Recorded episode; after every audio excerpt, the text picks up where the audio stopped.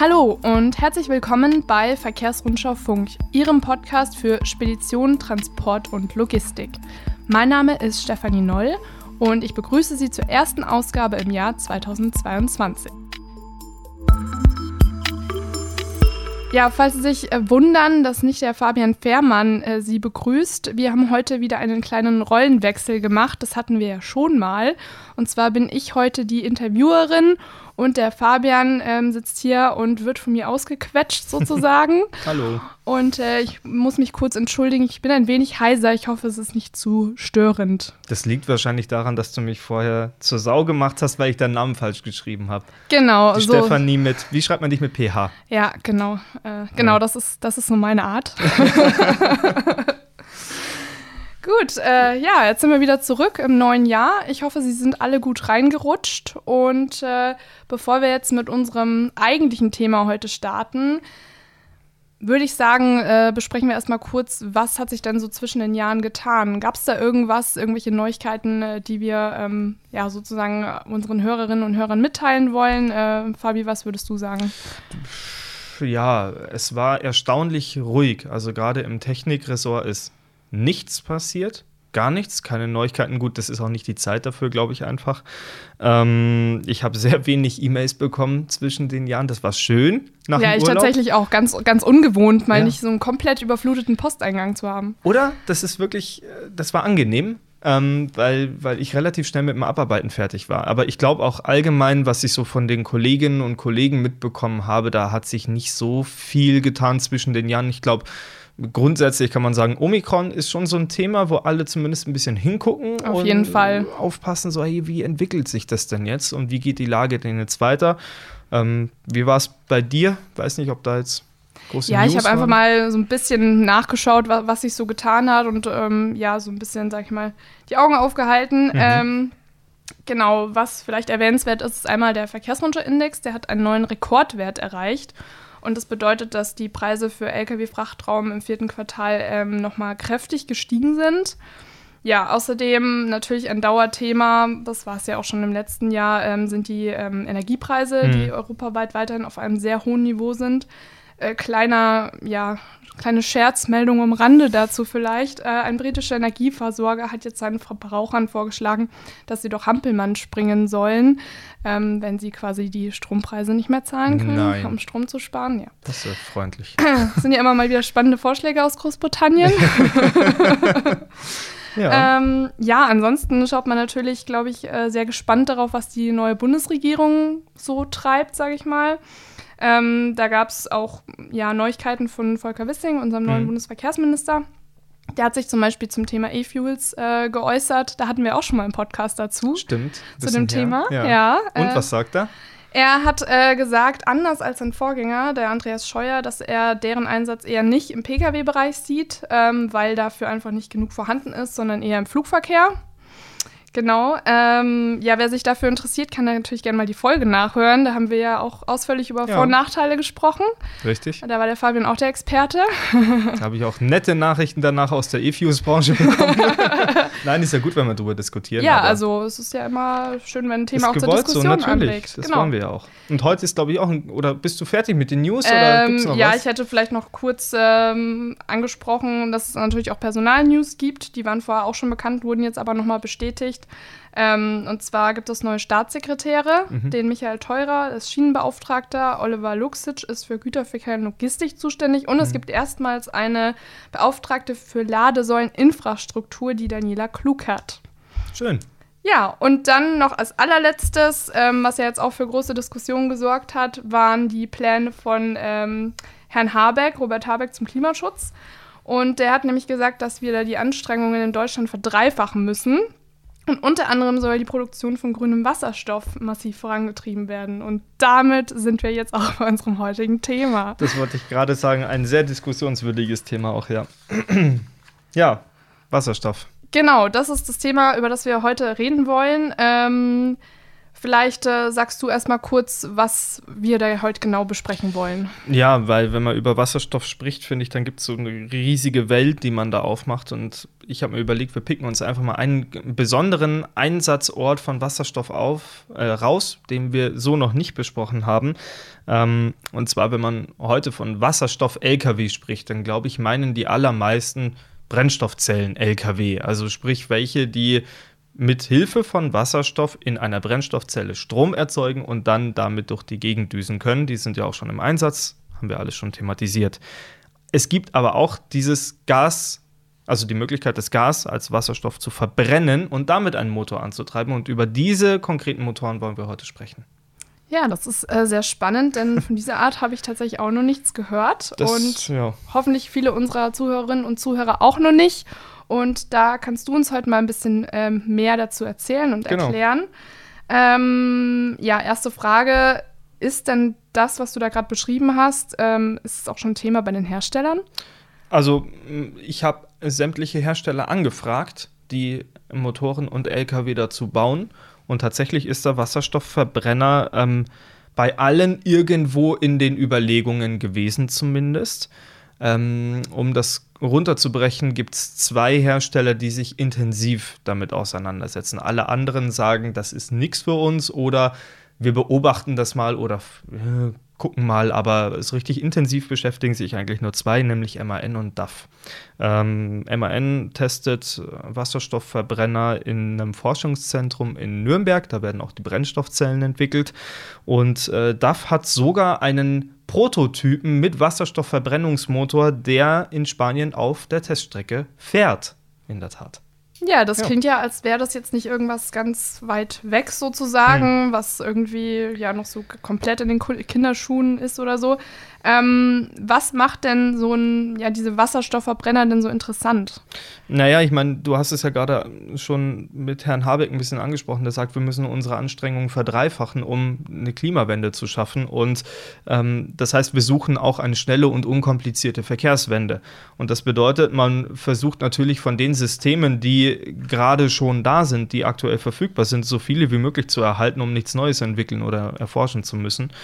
Äh, das ist ja immer so ein bisschen der Kritikpunkt an Batterie- und Brennstoffzellensystemen, dass ein E-Antrieb in einem LKW ja doch ein neues System ist und ein anderes System als ein bestehender Verbrenner.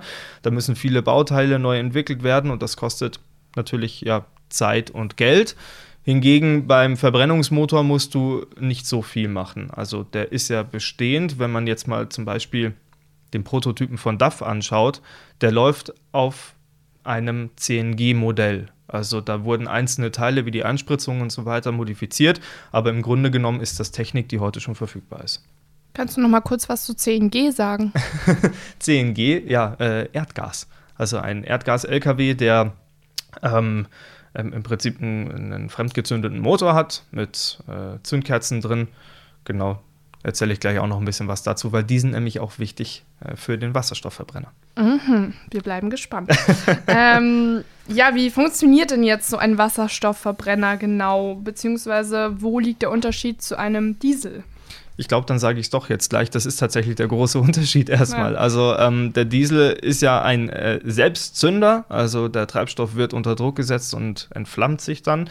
Und beim Wasserstoff-LKW ich sage jetzt mal so, es funktioniert grundlegend schon. Es gibt Feldversuche von Westport Fuel Systems, die sagen, sie haben ein Dieselaggregat mit neuer Einspritzung und so weiter so umfunktioniert, dass sich Wasserstoff auch selbst zünden kann. Bei den Herstellern ist das aber so, dass die bei Wasserstoff eigentlich fast alle diejenigen, die damit experimentieren, auf eine Fremdzündung gehen. Das heißt, wie ein Benzinmotor im Auto auch mit Zündkerzen. Ansonsten läuft dieser ganze Prozess, also die Verbrennung etc., ähnlich wie bei gasbetriebenen Lkw. Es gibt ein paar feine Unterschiede. Das liegt aber im Wesentlichen am Wasserstoff selbst. Also Wasserstoff ist ähm, reaktionsfreudig. Das heißt, du brauchst wenig Energie, um das zu entzünden. Ähm, kennen wir alle aus dem Chemieunterricht mit der Knallgasprobe. Ähm, wer das mal gemacht hat. Hast du das gemacht? Weiß ja, nicht. ich glaube, das haben wir alle gemacht. Äh, da, da klingelt mussten. was, ja wir mussten. Dieses kleine Röhrchen, das man anzündet und macht Und dann ja, stimmt, stimmt, genau. Da haben wir gedacht, sonst was passiert, aber. Genau. Ja. Und das passiert hundertfach in diesem Verbrennungsmotor auch und das treibt hinterher den LKW dann an. Ähm, Genau, wenig Zündenergie braucht man. Das bedeutet aber auch, dieses System muss sehr präzise arbeiten. Das kann Fehler passieren. Fehler sind jetzt zum Beispiel Fremdzündungen oder Zündungen, die im falschen Zeitpunkt passieren. Ähm, Wasserstoff ist ja das kleinste Element, das wir kennen. Das bedeutet, es hat ein großes Interesse daran, sich zu verflüchtigen ähm, und mit Luft zu vermischen. Das heißt, auch ein Wasserstoffsystem muss verdammt dicht sein, dass man keinen Treibstoff verliert oder möglicherweise sogar externe Zündungen verursacht. Ähm, und das ist, spielt so ein bisschen in das größte Problem mit rein. Wasserstoff ist prinzipiell eher kompliziert zu lagern. Also die Drucktanks, die wir von Lkw mit Brennstoffzelle kennen, die haben 350 Bar. Da haben wir zum Beispiel den Hyundai Action Fuel Cell in der Schweiz fahren. Der kann, glaube ich, 35 Kilogramm sparen. Dann ist Ende, also sparen, einspeichern. Und das reicht für eine Strecke von so, ja, 300, 400, irgendwie sowas Kilometer. Ähm, und danach muss man wieder an eine Tanke fahren. Und ja, das, das Tanksystem bleibt das gleiche, egal ob Brennstoffzelle oder Verbrenner. Ähm, und das ist ein Problem, in der mhm. Tat. Ja, mhm. ja das finde ich ist einleuchtend, ja. ja. Aber es gibt ja auch Alternativen, oder? Es gibt ja auch so Flüssigsysteme. Du meinst wie bei LNG? Genau. ja, ähm, LNG, also im Prinzip verflüssigtes CNG, das ich gerade angesprochen habe. Ähm, da, es gibt Möglichkeiten, Wasserstoff zu verflüssigen und ihn dann so zu speichern. Das hat den Vorteil, flüssiger Wasserstoff ähm, ähm, nimmt einen ganz kleinen Volumenanteil ein und das heißt, du speicherst viel Energie in, in möglichst wenig Raum. Ähm, Daimler zum Beispiel ist da sehr weit vorne mit dabei, die sagen, ja, flüssiger Wasserstoff, das ist im Prinzip die einzige logische Alternative, um auch Lkw im Fernverkehr einzusetzen. Ähm, das ist prinzipiell richtig, allerdings gibt es einen kleinen großen Haken. Wasserstoff verflüssigt sich erst ungefähr bei minus 250 Grad. Das heißt, wir sind nochmal minus 100 Grad kälter als LNG. Das bedeutet, dass die Lkw-Tanks wirklich extremst isolierend sein müssen und dicht, wie schon angesprochen. Ähm, sobald die Temperatur darin steigt, baut sich da drin Druck auf. Das heißt, dieser Druck muss raus. Das heißt, der Wasserstoff verpufft dann irgendwo im Nirgendwo. Ähm, ich glaube, dass das eine große Herausforderung ist für Ingenieure, diesen Wasserstoff wirklich mobil, flüssig lagern zu können. Ähm, ich weiß nicht, ob das so klappt, wie es sich alle vorstellen, aber das ist vielleicht die größte Herausforderung. Ja, es klingt tatsächlich nach einer sehr großen Herausforderung ja. ähm, und auch sehr teuer letztendlich dann. Ja, natürlich, die ganze Entwicklung dahinter, das ist nicht, nicht so einfach, glaube ich. Vor allem diesen Wasserstoff für eine mobile Anwendung ja, verfügbar zu machen. Ich glaube, dass das ein Problem ist. Also es gibt, wir arbeiten ja überall schon mit Wasserstoff. Das ist ja nicht so, als ob das ein neues Gas ist, das wir jetzt irgendwo aus der Atmosphäre gegriffen haben und gesagt haben, damit arbeiten wir jetzt mal, sondern das gibt es ja schon lange. Es gibt lange Speichermöglichkeiten für Wasserstoff. Aber das Ganze auf, auf einen LKW-Tank runterzubrechen, das wird kompliziert oder es muss sich halt ein bisschen was am Fahrverhalten ändern, dass ein LKW dann wirklich permanent immer, immer, immer auf der Straße ist. Aber es ist eine Herausforderung, das heißt aber nicht, dass sie nicht gelöst werden kann.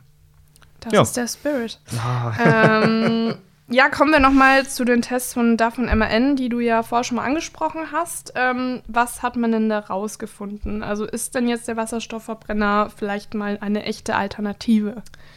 Ja, also ähm, es ist so, bei MAN ist man da mit Infos ein bisschen verhaltener grundlegend. Ähm, da soll, ich glaube, Anfang diesen Jahres ein Prototyp mal mit einem Wasserstoffverbrenner fahren und dann sammelt man da Infos und Daten und guckt, wie das funktioniert. Das dürfte ja dann nicht mehr lange dauern. Nee, dürfte nicht mehr so lange dauern, genau. Also irgendwann jetzt Anfang des Jahres, schätze ich mal, wird es dann irgendwann der Fall sein. Bei MAN selbst habe ich jetzt persönlich den Eindruck gewonnen, dass man schon eher davon ausgeht, dass die Brennstoffzelle irgendwann das Rennen macht. Ähm, es gibt eine Homepage, auf der die sehr umfangreich darüber informieren was sie mit Wasserstoff so alles anstellen wollen. Da geht es auch um den Wasserstoffverbrenner. Allerdings schreiben die dort auch oder schreibt ein Ingenieur von denen, dass er glaubt, dass langfristig Brennstoffzellen-Lkw für den Fernverkehr die Alternative sein werden. Trotzdem testet man den Wasserstoffverbrenner. Bei DAF ähm, ist man sich da nicht so sicher. Der leitende Testingenieur dort, der ist ein sehr großer Fan von seinem Wasserstoffverbrenner. Das merkst du auch, wenn du ihn sprechen hörst. Ähm, ja, äh, grundlegend, wie gesagt, haben die Prototypen fahren, der Motor läuft und ähm, der, Testingenieur sagt, dieser Motor hat prinzipiell auch einen ordentlichen Wirkungsgrad. Das sei laut DAF interessanterweise das Problem bei der Brennstoffzelle wieder. Ähm, die soll im Segment zwischen 12 und 26 Tonnen wirklich richtig gut funktionieren, aber dann in Richtung 40 Tonnen einknicken. Ähm, und da ist ja der Fernverkehr angesiedelt. Also wenn DAF da recht behält, ähm, dann soll das wohl so sein, dass der Wasserstoffverbrenner in diesem Segment zumindest einen besseren Wirkungsgrad hat als eine Brennstoffzelle. Ja. Mhm, ja, das hört sich ja auf jeden Fall ganz spannend an, aber ja, doch auch noch sehr, sage ich mal, in der Entwicklungsphase. Ähm, jetzt aber nochmal die konkrete Frage an dich. Es ist jetzt erstmal vorläufig nichts geplant, so einen LKW mit einem Wasserstoffverbrenner auf den Markt zu bringen, oder? Nee, glaube ich nicht. Ähm, dafür ist es auch einfach zu früh. Also der Prototyp von DAF, der hat irgendwie das ist ein Motor, der, glaube ich, mit 150 oder 250 PS fährt. Ähm, das ist eine reine Erprobung mit für viele, glaube ich, auch einfach noch ungeklärtem Ausgang. Mhm. Ja. Okay. Ja, klingt ja trotzdem, wie gesagt, ganz spannend. Mhm. Ähm, glaubst du denn, also wie schätzt du denn die Chancen ein, dass eben so ein LKW mit Wasserstoffverbrenner mal auf den deutschen Markt kommen wird?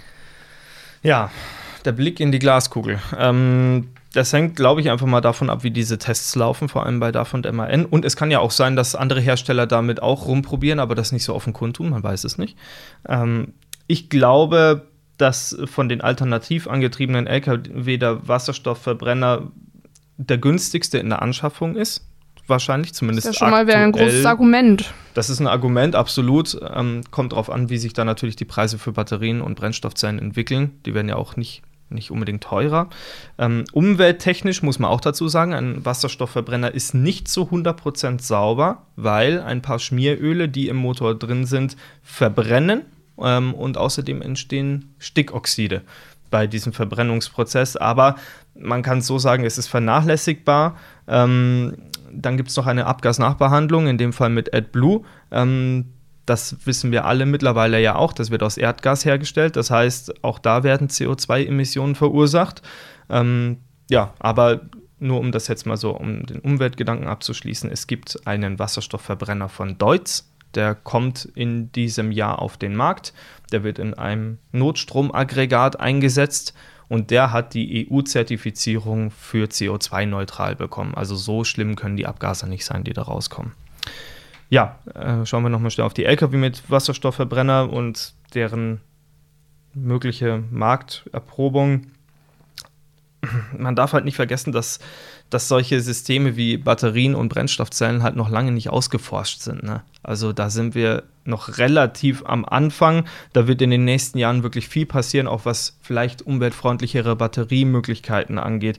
Wenn ich mir überlege, dass wir früher Disketten hatten, auf die wir Sachen gespeichert haben, irgendwie dreieinhalb Megabyte.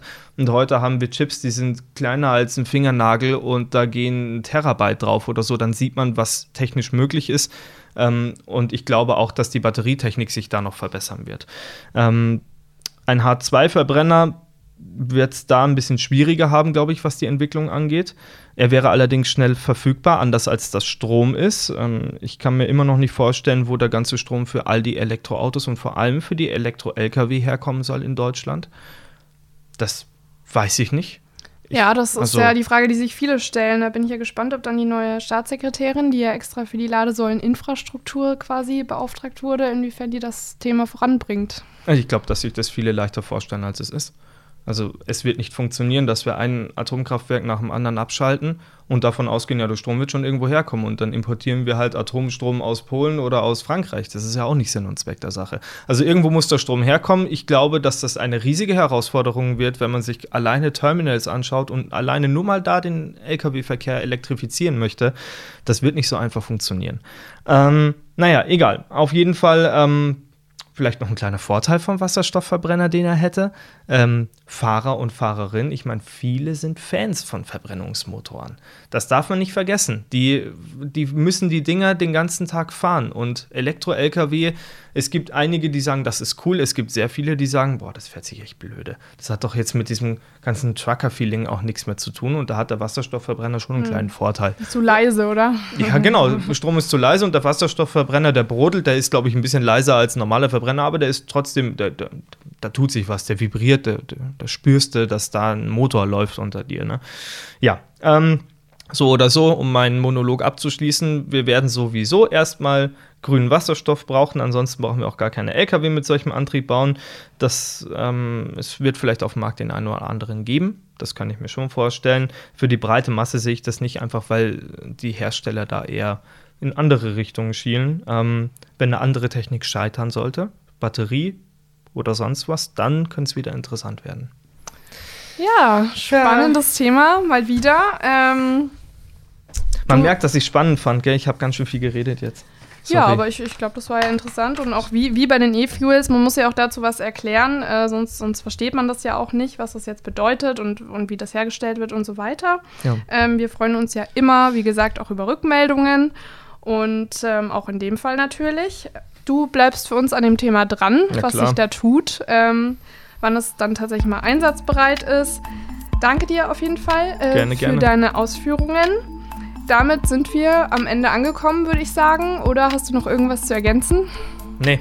Wenn Sie nee. die Kollegin äh, Stefanie Noll anschreiben, dann denken Sie dran, schreiben Sie mit PH und nicht mit F, weil sonst landet die Mail nämlich im Niemandsland. Ja, genau. Das sind die Worte zum Schluss.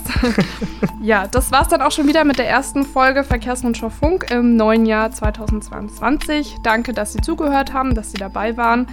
Wir wünschen noch eine schöne restliche Woche und hören uns kommenden Donnerstag wieder. Bis dann.